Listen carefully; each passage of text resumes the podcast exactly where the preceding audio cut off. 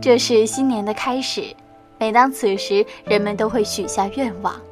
身体健康，诸事顺利，新年大发，有情人终成眷属。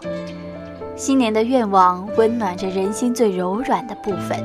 既隐藏着对过去的遗憾与焦虑，也充满着对未来的渴望。对于人生而言，生命当中真正重要的不是你遭遇了什么，而是你又记住的哪些事情，又是如何铭记。二零一九年来了，你依旧如此努力，有人在挽救不堪入目的绩效。有人在为新的一年预算着希望，有人在惦记着一泻千里的股市，也有人在念叨着一路飙升的房价。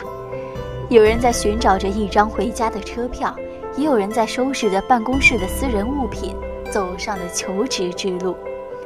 无论你是哪种职业，都是美好生活的创造者、守护者。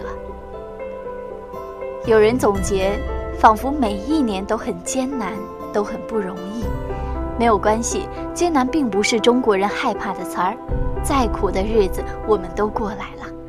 只是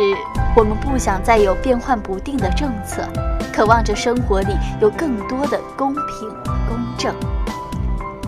成为更好的人，与你最爱的一起保持情绪稳定，就是对人生最好的回馈，乐也好，丧也罢。